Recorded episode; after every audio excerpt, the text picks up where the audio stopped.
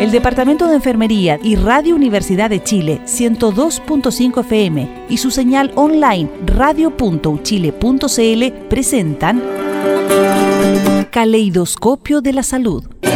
Un programa que respeta la autonomía y apoya la decisión informada de las personas frente al cuidado de su salud y la de otros. Desde 1906 a la vanguardia de los cuidados en salud del país. Caleidoscopio de la Salud. Siete años junto a usted.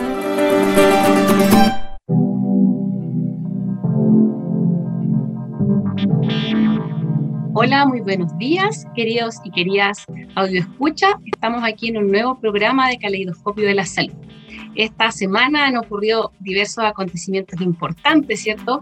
Hoy 12 de marzo vamos a intentar eh, abarcar lo más imposible con unas importantes invitadas. Les recordamos, ¿cierto?, que pueden seguirnos en las diferentes redes sociales, en Twitter, arroba caleido-uchile, en nuestro Facebook, Caleidoscopio de la Salud, Escuela de Enfermería, por Instagram, Caleidoscopio de la Salud, y si se perdieron algo de este programa o alguno que quisieran escuchar, pueden entrar a www.radio.uchile.cl programas y escuchar los programas una y otra vez si es que lo desean. Esta semana, em, si bien el COVID sigue siendo parte ya de nuestras vidas, ¿no? Aumentando los casos, el Omicron, ¿cierto? Ha llegado también para quedarse. Quizás lo más importante ha sido estas últimas dos semanas eh, proceso de guerra que se está viviendo en Europa, que ha llegado, ¿cierto? Lamentablemente a recordar eh, violencias pasadas, muerte, muchos miedos que teníamos guardados en esta, ¿cierto? Eh, rencilla que pudiera ser interna o uno pudiera considerarla como propia. Sin embargo, tomando este tema, ¿cierto? De, de la violencia en estos dos países, es donde uno piensa finalmente en esta importante fecha que conmemoramos esta semana, que es el 8 de marzo.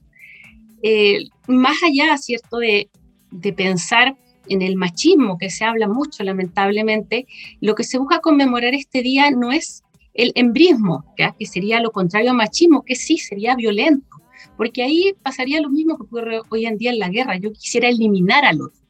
Y aquí no hablamos de que las mujeres o los hombres son mejores o peores, lo que buscamos es la equidad, lo que buscamos es que todos tengamos los mismos derechos, no que ese niño y esa niña, si quiere jugar fútbol, tengan las mismas posibilidades de acceso y también los mismos salarios el día de mañana, que no haya una diferencia en los deportes. Y sobre todo hoy en día que tenemos cada día más personas mayores también puedan jubilarse y tener una vejez digna, entendiendo que fueron recompensados no solo las horas de trabajo laboral y remunerado, sino que también se reconocieron todas estas horas que muchas mujeres están en la casa. Dicho así, nuestra invitación el día de hoy, ¿cierto?, es plantearnos desde el feminismo que lo que busca es la equidad de género, busca la igualdad, para que todos, ¿cierto?, podamos eh, disfrutar de todos los derechos, disfrutar de los deportes y estas nuevas generaciones ya vienen mucho más empapadas. Así, hoy día 8M 2022, que llamamos este programa, avances y desafíos. Para conversar de esto, hoy día tenemos a dos grandes invitadas. Primero, ¿cierto? Desde afuera viene Carolina Toledo Sarmiento, enfermera salubrista e integrante de la colectiva de enfermeras feministas. Muy buenas tardes, Carolina. Hola, muy buenas tardes, Denise. Muchas gracias por la invitación. Un gusto poder estar aquí con ustedes. Gracias a ti, ¿cierto?, por venir a hablar de este importante tema y empapar a nuestro audio escucha de conceptos que a veces o no tenemos tan claro o novedades que han ido ocurriendo en estos últimos meses al respecto. Y desde la casa nos acompaña Denise Quijada Sánchez, socióloga académica del Departamento de Enfermería de la Universidad de Chile y subdirectora, eh, ¿cierto?, de la Dirección de Género Higiene de la Facultad de Medicina de la Universidad de Chile. Buenas tardes, Denise. Buenas tardes para todos y todas. Gracias, ¿cierto?, por la, presencia el día de hoy y quizá preguntarles a ustedes qué, qué, cuál es lo primordial para ustedes para celebrar este 8M, ya que hablamos, ¿cierto? Ustedes mismas manifestaban las marchas, ¿cierto? Que estuvieron. ¿Qué es lo principal para ustedes como para celebrar o conmemorar quizás en esta fecha? Carolina, si nos pudieras compartir. Sí, yo creo que lo primero es, es aclarar que esto no es un día para celebrar, ¿no? Que muchas veces se malentiende y, los hombres o las personas que no entienden bien el origen del día eh, quieren celebrarte por el hecho de que eres mujer y, ese, eso hace que pierda su origen histórico, pierde todo el sentido, que es reivindicar los derechos de las mujeres. porque el origen histórico del 8M, eh, que se remonta a mediados del siglo XIX, eh, comienza justamente con la incorporación de las mujeres al mundo del trabajo y la, reivindicación, eh, la exigencia de todos sus derechos, que en ese momento no, no, tenían asignados y las ponían en una situación de inferioridad en relación a los varones. Entonces yo creo que por ahí eso es lo primero y lo más simbólico, porque aún hoy vivimos brechas de género en el mundo laboral y en distintos aspectos de la vida que, que hacen que valga la pena seguir conmemorando y luchando por los derechos que todavía no, no hemos alcanzado en esta sociedad patriarcal. Muchas gracias por recordarnos la conmemoración de esta fecha histórica, este día. Denis, ¿qué nos pudieras contar desde tu perspectiva? Bueno, eh, coincidiendo con, Carolina, esta es una fecha de conmemoración que se extiende ¿no? Eh, todo el mes de marzo eh, y ojalá la vida, en la vida completa, ¿no? Hoy en día estamos viviendo tiempos de grandes transformaciones a nivel social, político, económico. El mundo está en tensión, como tú misma introducías ¿no? en un inicio, estamos presenciando una guerra eh, que nos está impactando a todos, todas y todos, que no es algo que esté ajeno a nosotros. Por lo tanto, creo que el mundo está cambiando y el feminismo y los feminismos han llegado también para sumarse a estos cambios. Creo que hoy en día eh, lo escuchamos, lo leemos, hay un gobierno que está... Eh, que acaba ¿no? de, asumir que se declara feminista. Vemos cómo la paridad ha sido tema en, eh, ahí en la, asunción de mujeres ¿no? en cargos importantes, relevantes eh, en este gobierno. Por lo tanto, creo que los desafíos eh, son los que tenemos que mirar. están cómo nos sumamos también a estos cambios, eh, no sean solo una retórica, sino que vayamos a lo que nos convoca en estas materias que tienen que ver con la erradicación, en primer lugar, de la violencia estructural y sistemática que nos afecta a las mujeres en la sociedad patriarcal.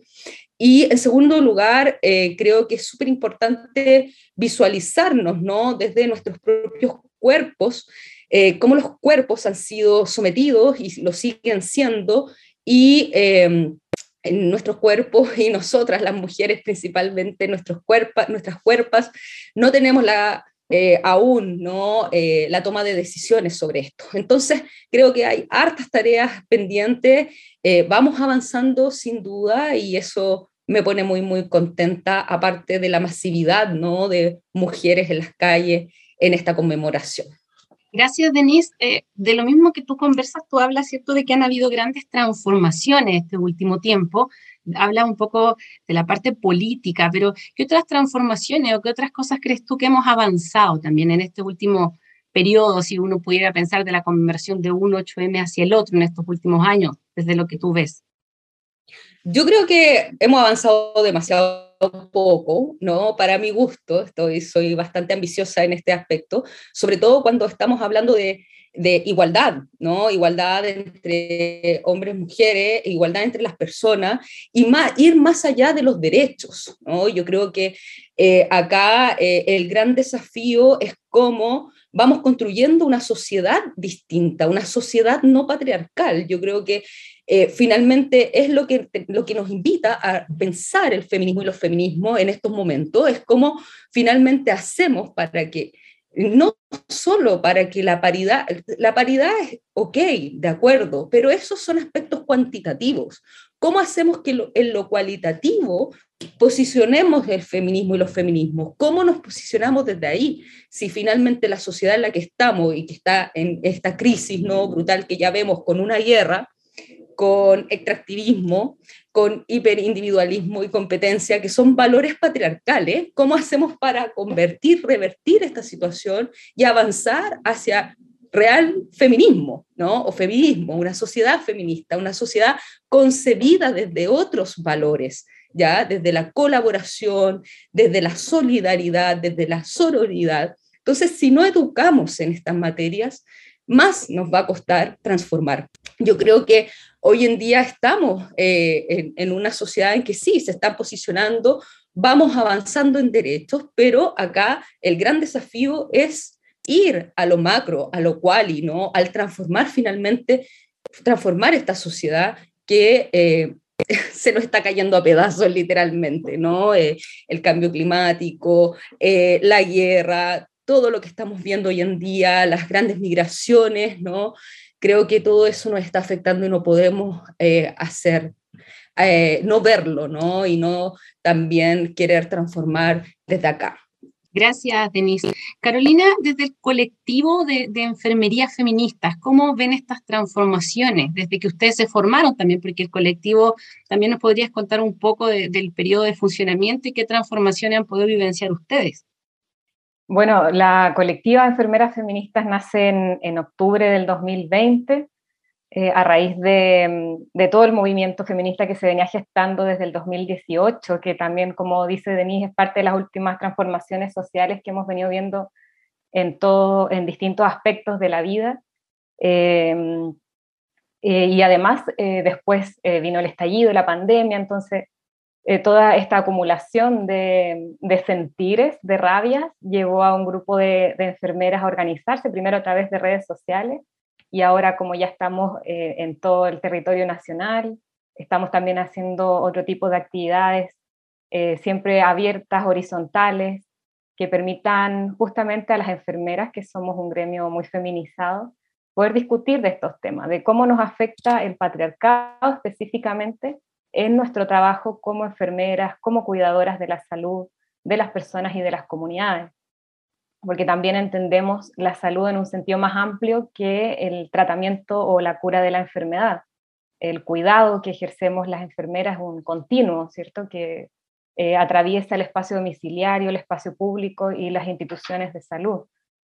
Entonces, em, de ahí que, que surge la necesidad de poder discutir y visibilizar estas brechas y, haciendo como un análisis social de lo que hemos visto, de lo que nos motiva, un poco lo que decía Denise también, hay, hay nosotros como sociedad en particular eh, de enfermeras en, en, este territorio, ¿cierto? Como más específicamente, eh, tomamos en consideración la intersección de inequidades que nos ocurren, que también es una mirada que aporta el feminismo interseccional, porque no solo somos mujeres, también eh, hay, habemos disidencias, también existimos em, en los distintos territorios, eh, compañeras de, distintas etnias, de distintos orígenes, en distintas ciudades, no solamente en, la, capital. Y además dentro de este continente eh, semicolonial, ¿no? donde vemos ahora la guerra imperialista que se está llevando en el este de Europa nos demuestra que los intereses de, las potencias eh, no han dejado de, existir, de pasar a llevar a los otros territorios y nosotros como territorio eh, colonizado en algún momento eh, todavía tenemos mucho, mucha opresión encima, en el sentido de que se, se extraen nuestros recursos naturales, nuestra gestión territorial y nacional todavía está siendo externalizada. Eh, entonces todo esto va sumando situaciones de, inequidad, de vulneraciones, que creemos que es importante discutir y visibilizar para ver cómo podemos intervenirlas o, mejorarlas. Muchas gracias por la reflexión, Carolina, de estos y otros temas que hablábamos previamente también con la, nuestra invitada Denise Quijada. Vamos a seguir hablando en nuestro segundo bloque, los dejamos invitados, un pequeño receso y volvemos.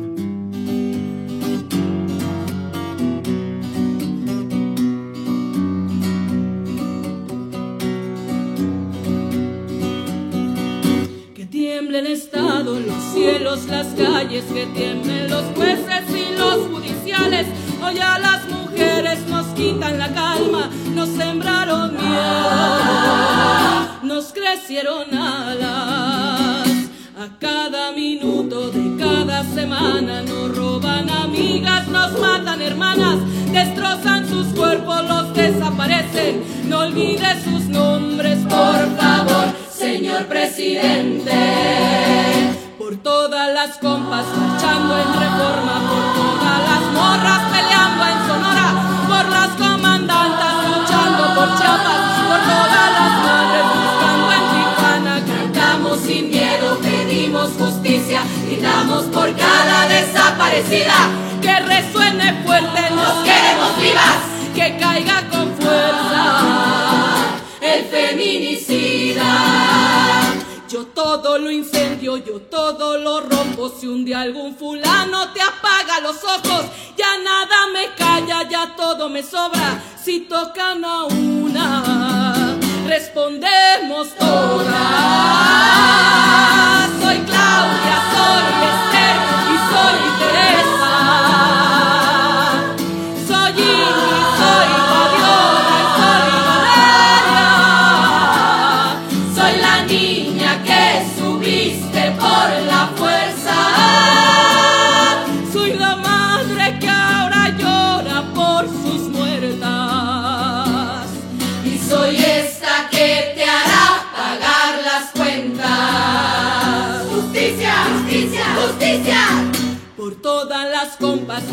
en reforma, por todas las morras peleando en Sonora, por las comandantas luchando por Chiapas, por todas las madres buscando Tijuana. Cantamos sin miedo, pedimos justicia, gritamos por cada desaparecida.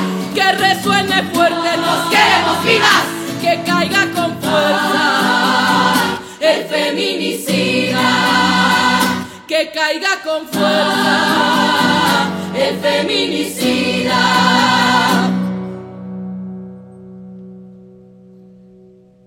Y retiemble en sus centros la tierra al sonoro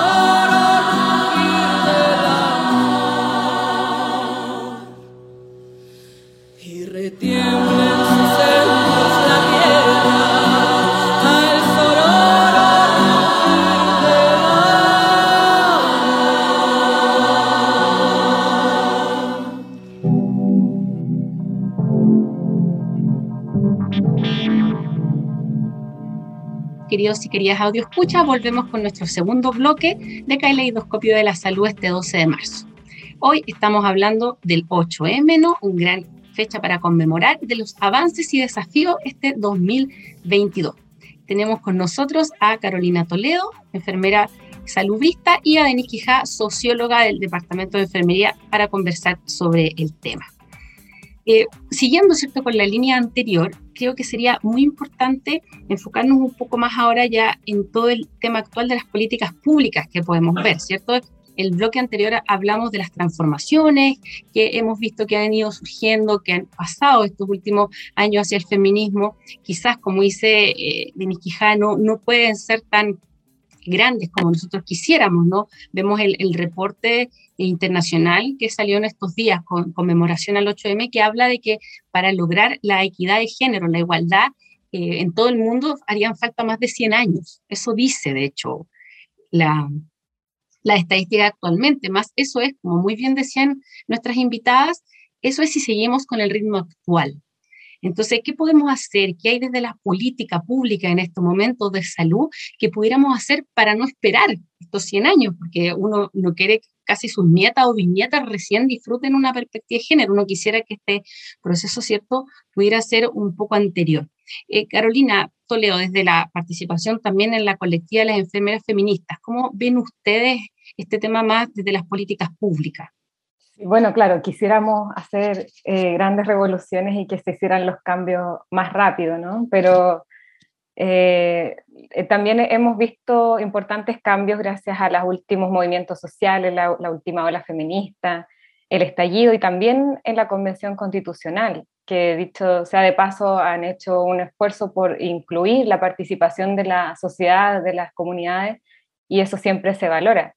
Dentro de estas iniciativas populares es que en la Asamblea Permanente por el Derecho a Decidir, conformada por más de 30 organizaciones sociales feministas, eh, postuló esta iniciativa de Será Ley, ¿no? que es para que la ley de aborto esté eh, incluida como parte de los derechos sexuales y reproductivos y por lo tanto como derecho humano, ¿no? que sea reconocida como derecho humano dentro de la nueva constitución. Y eso ya es un tremendo avance para nosotros en materia de autonomía de, de nuestras cuerpos, ¿no? de, de, poder decidir sobre, sobre nuestra reproducción, sobre cuándo y cómo reproducirnos, cuándo ser madres y cuándo no. O sea, al final esas son decisiones que pasan por, por nosotros, debieran pasar por nosotros. Eh, y, y, esta iniciativa fue apoyada por más de 38 mil eh, personas que firmaron dando su apoyo, por lo tanto es una de las demandas más sentidas en este momento. Gracias, Carolina. Denise, ¿tú puedes complementar esta, el movimiento constitucional, ¿cierto? Que está hablando la colega. A ver, creo que, claro, eh, la Convención Constitucional ha hecho un gran trabajo y lo está haciendo, ¿no? Sobre todo en estas materias que finalmente eh, es la carta magna de, de, nuestro país y que va a dar los lineamientos de cómo seguir en estas transformaciones que, que sin duda eh, quisiéramos fueran más aceleradas de lo que van, sin embargo ya son señales muy importantes, son la Convención eh, sin duda está redactando un, documento fundamental para estas materias, sobre todo, como decía Carolina, lo que tiene que ver con los derechos sexuales y reproductivos.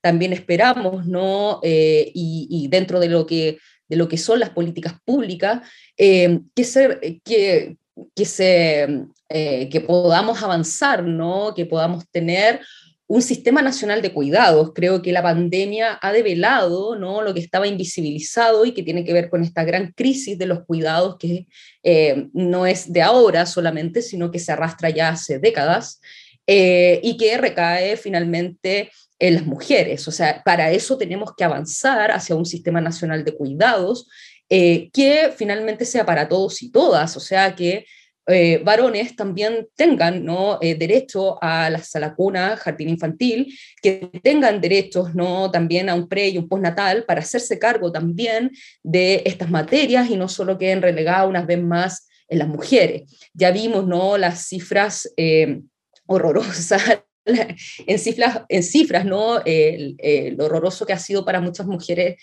el teletrabajo, el haber estado esto, eh, este tiempo ¿no? de pandemia, teletrabajando con sus hijas en casa, eh, y, que ha detonado la otra pandemia ¿no? que estaba invisibilizada y que tiene que ver con la violencia contra las mujeres y las niñas. Por lo tanto, creo que por ahí dos temas importantes de los cuales las políticas públicas deben hacerse cargo. También una, eh, una educación sexual integral nos aportaría muchísimos muchísimo a estos avances y sin duda la educación con perspectiva de género y feminista, que necesitamos que sea parte de los currículum desde el kinder en adelante em, a nivel nacional y para todas las personas, porque así realmente podríamos ir avanzando en cambios sustanciales estructurales en estas materias en nuestro país y que son hoy en día tan tan necesarias. Lo mismo que pasa en salud, necesitamos una salud con perspectiva de género, una salud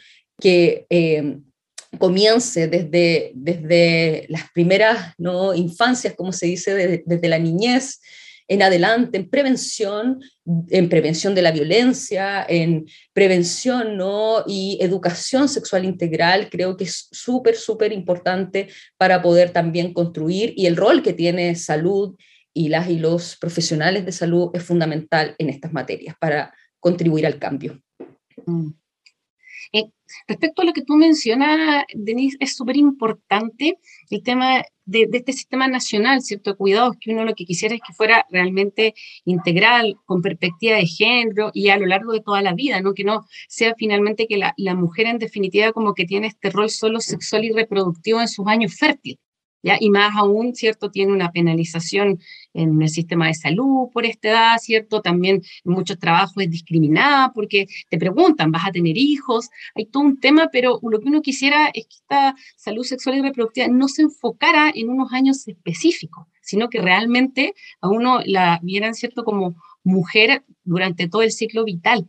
Eh, en este contexto, Carolina, de la carrera de enfermería, ¿Cómo ves tú que nosotros, cierto, aportamos a la salud de las mujeres en la atención que entregamos eh, diariamente? Eh, es un punto súper interesante porque además enfermería es una carrera feminizada, ¿no?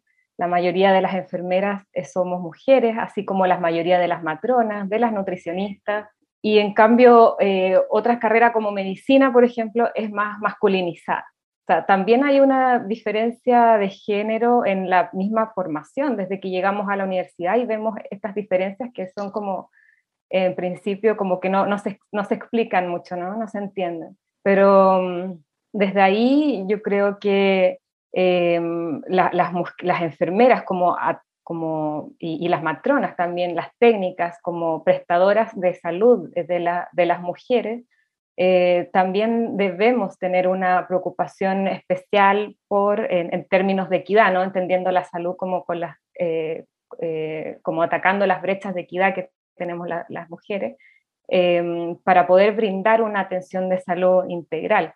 Lamentablemente, la salud de la mujer ha sido entendida en el modelo biomédico siempre en un rol secundario Em, de hecho, muchos de los estudios y de del conocimiento en salud que se sabe hoy en día ha sido gracias a eh, estudios en varones eh, occidentales eh, de, una estatura promedio que, que, tampoco es el promedio chileno, ¿no?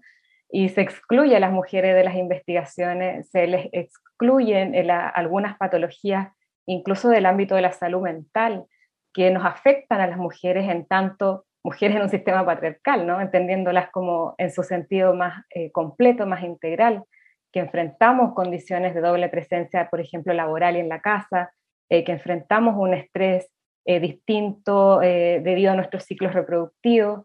Muchas veces, lamentablemente, la medicina biomédica lo que hace es medicalizar todas estas condiciones o cambios a lo largo del ciclo vital de la mujer y eso es algo que eh, como profesionales de la salud no, no, debiéramos seguir permitiendo. ¿no? Se debieran desarrollar programas de salud mucho más integrales, inclusivos y también que respeten por sobre todo la autonomía de, de las mujeres, porque ellas son las que tienen que decidir eh, qué realmente lo, lo, que están buscando y lo que, que quieren para su propia salud. No sacarnos el prejuicio de que si una mujer está eh, por ejemplo, con un problema de salud mental eh, es depresión y hay que dar antidepresivos, ¿no? que es como lo, más habitual. Pero siempre hay situaciones detrás que dentro del patriarcado hacen que suframos estas vulneraciones.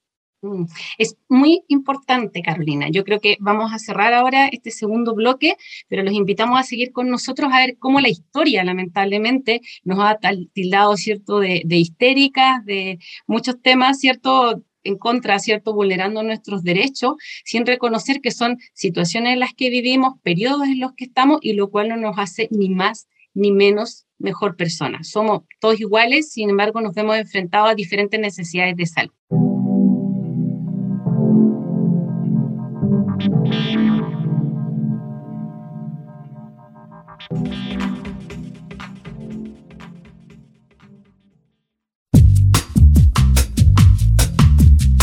En Radio Universidad de Chile estás escuchando Caleidoscopio de la Salud del Departamento de Enfermería de la Universidad de Chile, un programa que comprende la comunicación en salud como un fenómeno dinámico, subjetivo e interdependiente, donde se comparten saberes, conocimientos y experiencias que, al igual que las imágenes de un caleidoscopio, no volverán a repetirse de igual manera. Querido Radio Escucha, estamos este 12 de marzo para conmemorar una fecha tan importante como el 8M. ¿Qué desafío nos trajo este 2022? Para conversar de este interesante tema tenemos a Carolina Toledo Sarmiento, enfermera salubrista, integrante de la colectiva de enfermeras feministas, y a Denise Quijada Sánchez, socióloga, académica del Departamento de Enfermería Universidad de Chile y subdirectora de la DIGEN de la Facultad de Medicina de la Universidad de Chile. ¿Cierto? Eh, continuando con el tema interesantísimo que veníamos, ¿cierto?, del bloque anterior, de cómo la historia, ¿cierto?, ha ido dándole a la mujer connotaciones muchas veces eh, de salud que no son propias nuestras, sino que tienen que ver, ¿cierto?, con otras condiciones sociales, con tareas que se nos han ido atribuyendo. ¿Cómo podrías eh, comentarnos, Denis, de tu perspectiva de la sociología, ¿cierto? ¿Cómo estos movimientos han ido cargando o entregando socialmente cosas al género femenino? A ver, em, bueno, de partida aquí se mezclan cosas porque efectivamente eh, creo que la medicina, ¿no? En, la esfera de la salud, se apropia de un conocimiento, eh, de muchos conocimientos que tenían las mujeres, que, nuestras ancestras, ¿no? Y todas estas mujeres que fueron eh, castigadas y directamente asesinadas, como las brujas, ¿no? Que tenían todos estos conocimientos de medicina, de salud del cuerpo y de autonomía de su cuerpo, se va apropiando, ¿no? Y luego también subordina esta profesión de, histórica del cuidado, que es la enfermería, como las, y que la, enfermería es una ciencia ¿no? del cuidado y que al ser feminizada ¿no? también esta, esta, esfera ¿no? de, de, la medicina se apropia de estos saberes, de estos conocimientos y sin duda también eh, se apodera de este prestigio, por así decirlo, ¿no? muy patriarcal, biomédico, como decía antes Carolina, y, creo que eso es parte de una historia que, muchas veces está invisibilizada y que no, y que no la comentamos, ¿no? no la conversamos. Por lo tanto, es súper importante ser conscientes y visibilizar que eh, las mujeres enfermeras eh, tienen ¿no? su conocimiento y tienen que seguir ¿no? constantemente luchando para posicionarse eh, desde ahí, ¿no? desde esta ciencia del cuidado en la esfera social, política, eh, por sobre todo, ¿no? Eh, hoy en día hablamos del de el, rol de la, de la, enfermería en políticas públicas y ahí también hay debates súper interesantes, o sea, ¿por qué siempre vemos al médico ¿no? liderando espacios que debieran ser de enfermeras, por ejemplo, ¿no? Sobre todo lo que hemos visto en esta pandemia.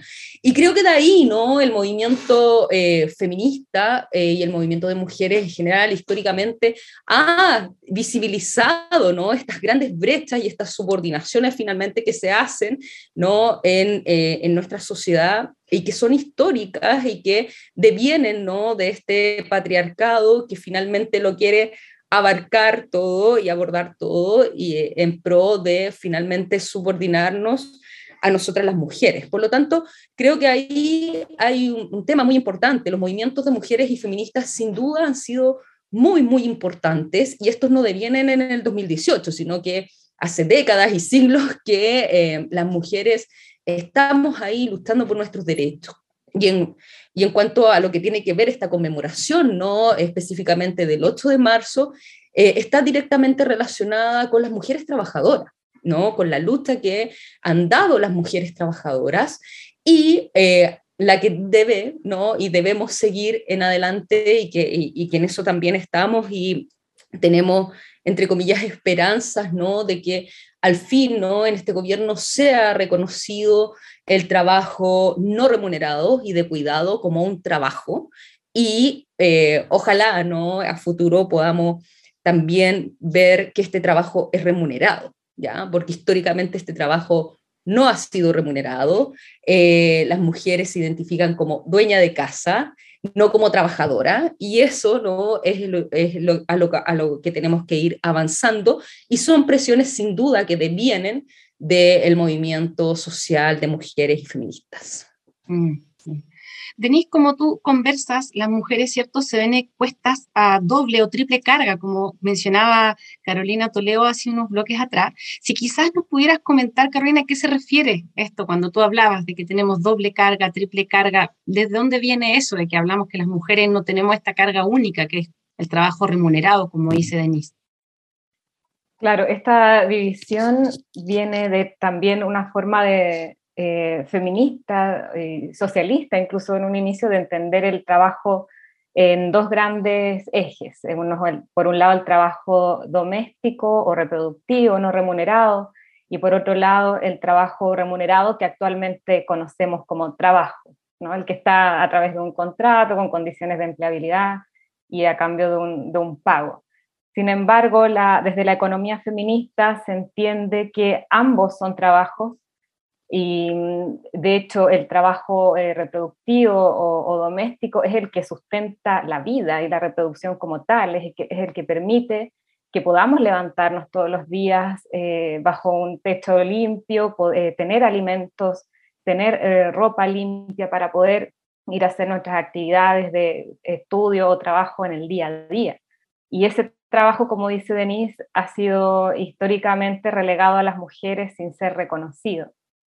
Em, ahora, una vez que las, eh, que las mujeres ingresan al, al mundo laboral eh, a mediados post-revolución industrial, a mediados del siglo XIX, eh, se incorporan en el mundo hospitalario y también en contexto de guerra. Este trabajo que las mujeres realizan en, el, en, en, la salud de guerra o en los hospitales de campaña en ese momento era para el cuidado de, las personas, eh, pero siempre bajo la supervisión eh, médica, porque como decía Denis también, el, campo de los saberes eh, femeninos en, en, la medicina, en la salud, en el conocimiento, ya había sido totalmente arrasado. Entonces, cuando las mujeres nos incorporamos como, como enfermeras, como cuidadoras ya más profesionales, siempre fue desde un inicio bajo la supervisión y, la jerarquía del mando médico, y mucho de eso queda hasta el día de hoy.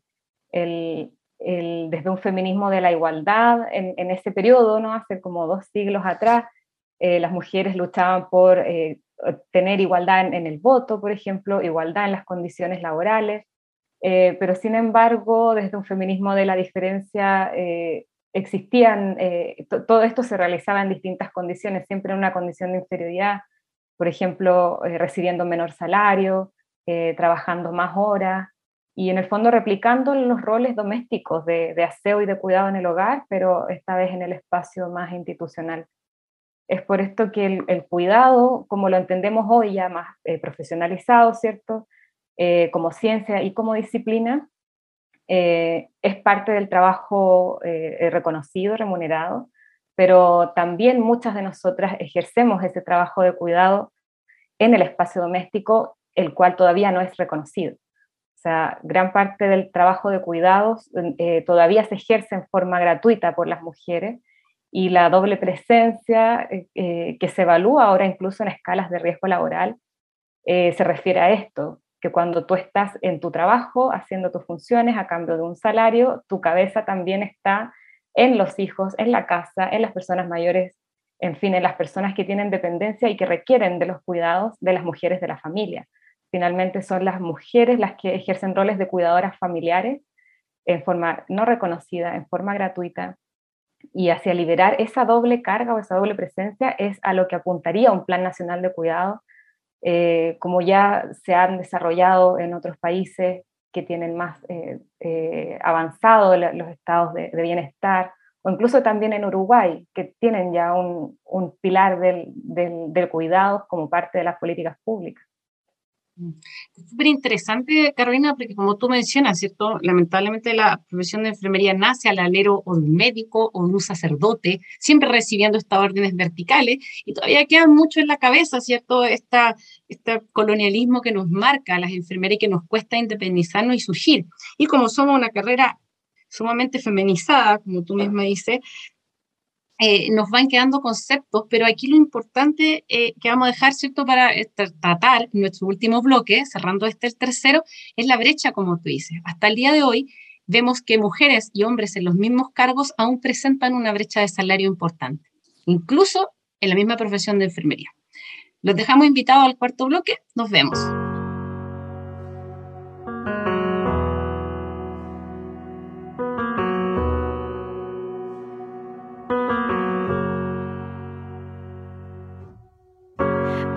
Que te pegan como un huracán, miradas que no sabes bien a dónde van.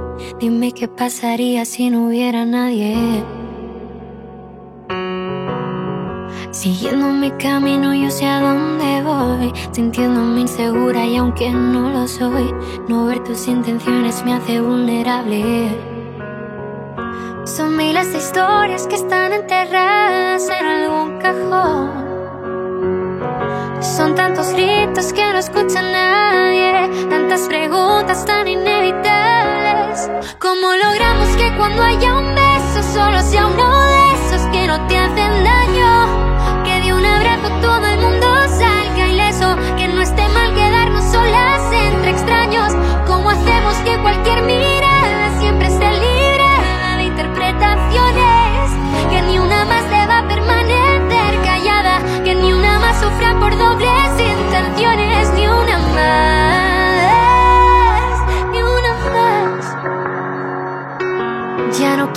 entender que es normal sentirse así, ya no volver.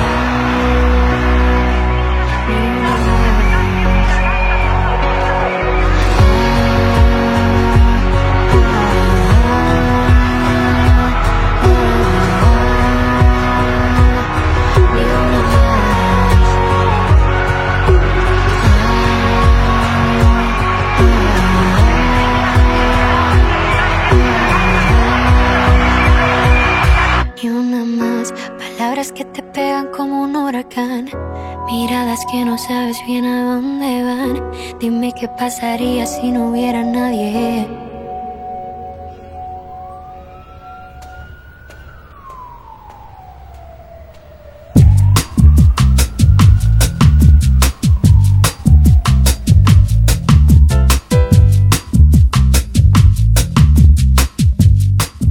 estamos en nuestro cuarto bloque del programa Caleidoscopio de la Salud del Departamento de Enfermería de la Universidad de Chile.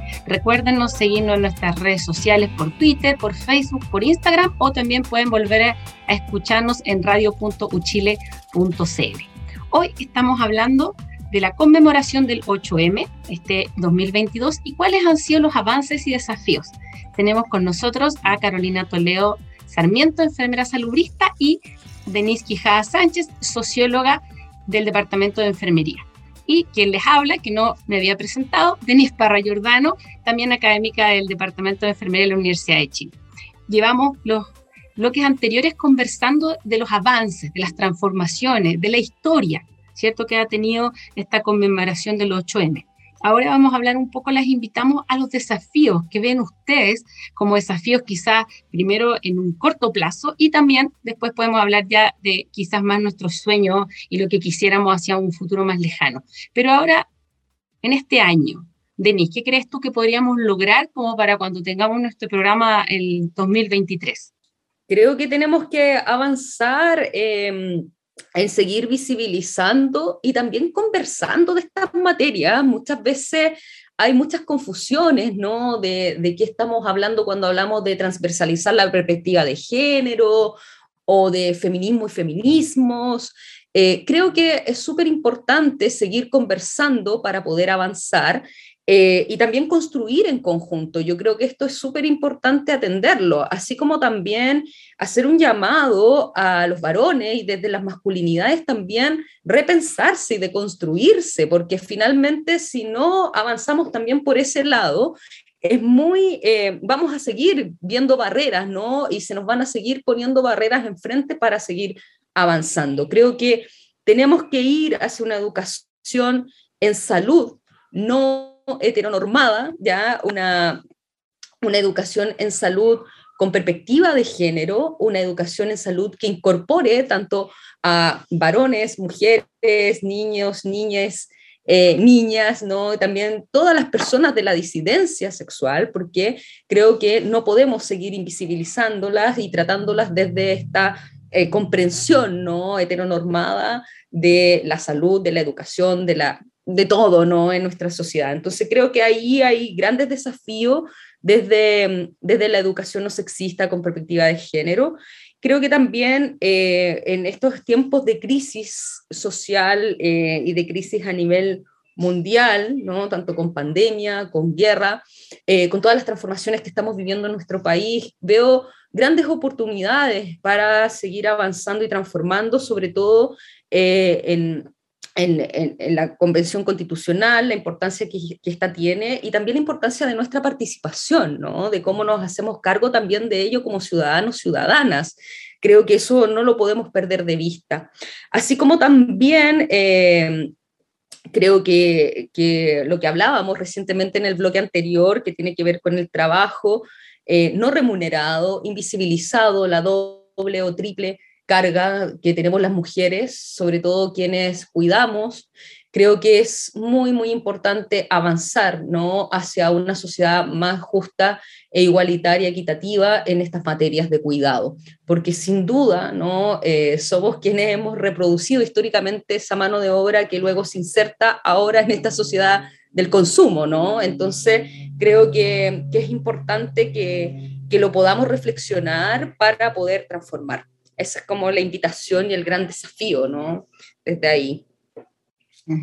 Gracias, Denise, por esta amplia gama de temas que tú vislumbras, ¿cierto? Que sería muy importante ir avanzando para este 8M. Carolina, ¿cuáles son los desafíos que crees tú que son los que debemos priorizar, ¿cierto? Entendiendo que hay una amplia gama de, caminos, ¿cierto?, que se deben tomar y desafíos que debemos ir cumpliendo en el corto, mediano y largo plazo. Pero, ¿qué ves tú ahora, en este año? Eh, bueno, como parte de la colectiva Enfermeras Feministas, uno de nuestros objetivos eh, específicos es poder alcanzar eh, la equidad en, en, materia de derechos laborales de las enfermeras, que va más allá de un tema gremial, a veces se confunde un poco, pero tiene que ver con las condiciones de trabajo de quienes cuidamos, ¿sí?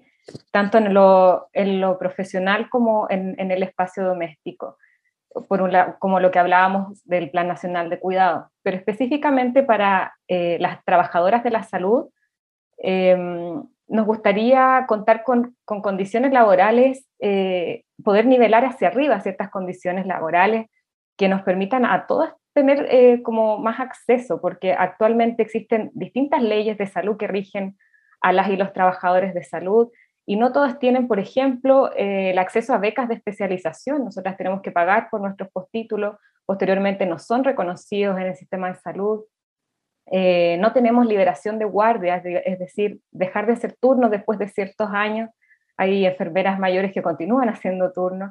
Entonces, todo ese tipo de cosas que actualmente tiene, por ejemplo, la ley médica en los hospitales, no la tienen el resto de, de las y los trabajadores de salud. Entonces, de repente hay pequeños detalles ahí que, creemos que nos van a, permitir mejorar nuestras condiciones eh, de trabajo para poder brindar un, cuidados a la salud eh, de la población.